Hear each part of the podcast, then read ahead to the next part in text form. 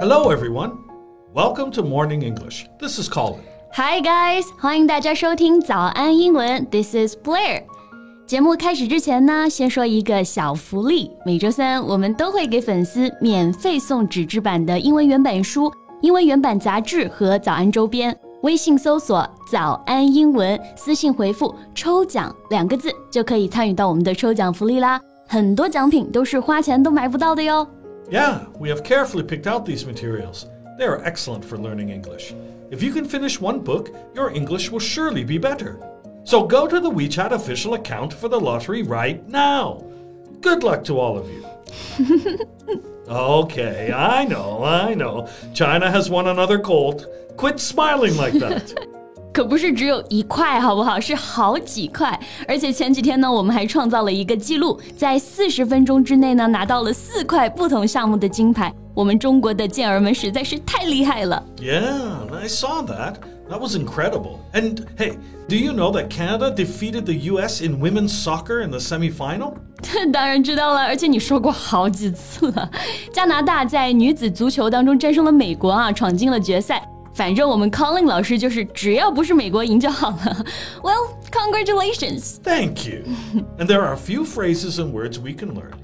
First one, semi-final. 对，semi-final 就是我们说的半决赛啊，semi-final。比如我们说 they defeated them in the semi-final，或者你可以直接说 semi，they defeated them in the semi。Yes, and when you defeat someone in the semi-final, you make it to the final.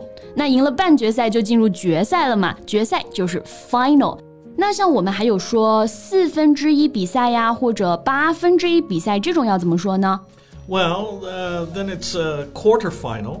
Uh, or an eighth final 啊，那还是很好理解的嘛。四分之一我们英文就是 quarter，八分之一呢 eighth，那在后面加一个 final 就可以了啊。Quarter final 四分之一决赛，eighth final 八分之一决赛。 Yeah, that's right. Do you watch uh, beach volleyball? 沙滩排球是不是 beach volleyball？沙滩排球啊，嗯啊，I know why you ask。最近挪威沙滩排球队的比赛还是在网上引起了比较强烈的讨论，对不对？嗯，Yeah. So what do you think of that? 要不我们今天就来聊一聊这个事情吧。 Okay, sounds good to me. 那我们今天的所有内容呢，也都整理成了文字版的笔记，欢迎大家到微信搜索“早安英文”，私信回复“加油”两个字来领取我们的文字版笔记。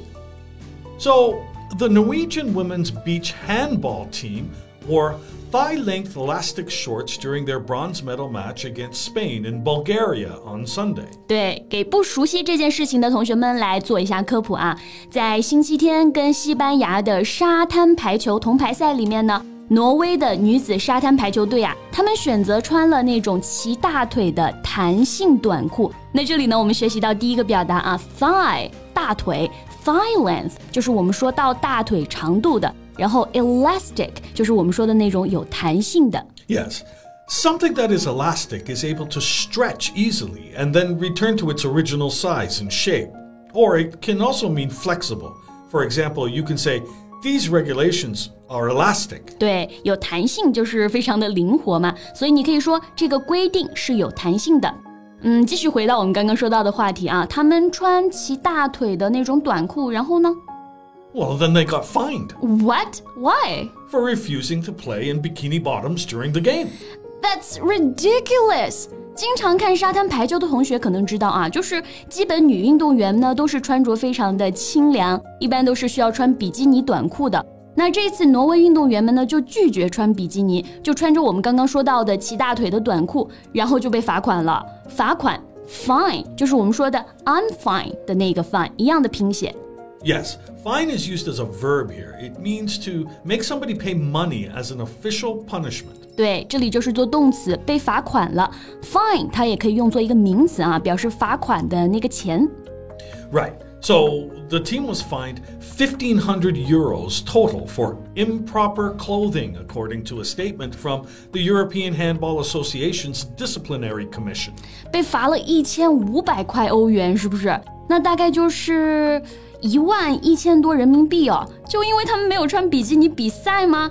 那这个 European Handball Association of Disciplinary Commission 就是我们说的欧洲手球协会纪律委员会啊，罚款的就是他们，大家记住这个组织啊。Do you know what the the male players can wear? 嗯，对哦，我刚刚就想问这个问题，他们男性运动员穿什么呢 Male players are allowed to play in tank tops and shorts no longer than four inches above the knee。男选手可以穿背心和短裤进行比赛，短裤呢不能超过膝盖以上四英寸。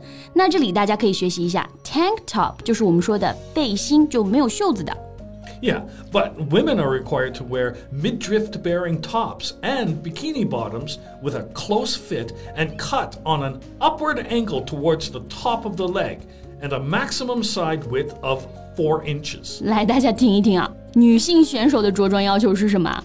女性被要求穿紧贴上身、向大腿上方倾斜的 midriff bearing tops 和 bikini bottoms。刚刚我们说了啊，男性只需要穿背心就可以了。那这个 midriff bearing tops 就是指露脐装，midriff bearing 就是露脐、露肚子。这就真的是有点离谱了。Yes, the women's team trains and competes in what they want, like the boys at home in Norway. But they are subject to the International Handball Federation's clothing rules when playing abroad. 所以他们就选择不遵守这个规则，是不是？They choose not to follow the rules，就从一开始就穿他们自己认为合适的衣着。Yes, the team had petitioned to wear the shorts its players train in from the start of the tournament but was threatened by the EHA with a fine or disqualification. 就是从这个比赛一开始啊，他们就开始申请请愿过，想要穿平时训练的那种衣服，但是这个协会呢，他就不允许，说你们要是穿这种衣服啊，我们就取消你的资格或者罚你的款。那这里我们学两个表达啊，petition 就是我们说的请愿、请求。Right, right. If you petition someone in authority, you make a formal request to them. 姑娘们呢，最后请愿失败了，但是还是冒着被取消资格的这个风险，穿了自己认为舒服的衣服。不过确实呢，比赛过后也被罚了款，就刚刚说了嘛，一千五百欧元。我觉得这个组织应该在网上被骂死了吧？Yeah, of course. And not just that. The team receives support at home and abroad on social media. 嗯，那你怎么看呢，Colin? Well, I think it is embarrassing, disgraceful, sexist. To be honest, I think elastic shorts are way hotter, but that's not the point. Girls should have a choice. They should have the right to choose what to wear. If they have to wear bikini bottoms, then the guys should have to wear speedos. 对呀、啊，其实穿什么不是关键啊，而是女性她应该拥有选择的这个权利，她们应该决定自己穿什么。而且不仅仅是说这场比赛，任何一个女孩子都应该可以随心所欲，想穿什么就穿什么。 女性的魅力呢，绝不来源于她穿了什么，她身体是如何的，她性感与否，而是在于她的能力啊！一句话就是，美少女的事儿你可少管吧。最后呢，也祝福挪威这些勇敢的女孩子们，之后也可以在赛场上取得好成绩。OK，那我们今天的节目呢，就先到这里了。最后再提醒大家一下，今天我们所有的内容都整理成了文字版的笔记，欢迎大家到微信搜索“早安英文”，私信回复“加油”两个字来领取我们的文字版笔记。Thank you for listening, everyone. This is Colin. And this is Blair. See you next time. Bye.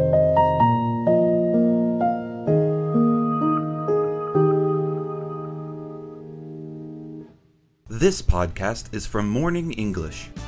学口语就来早安英文。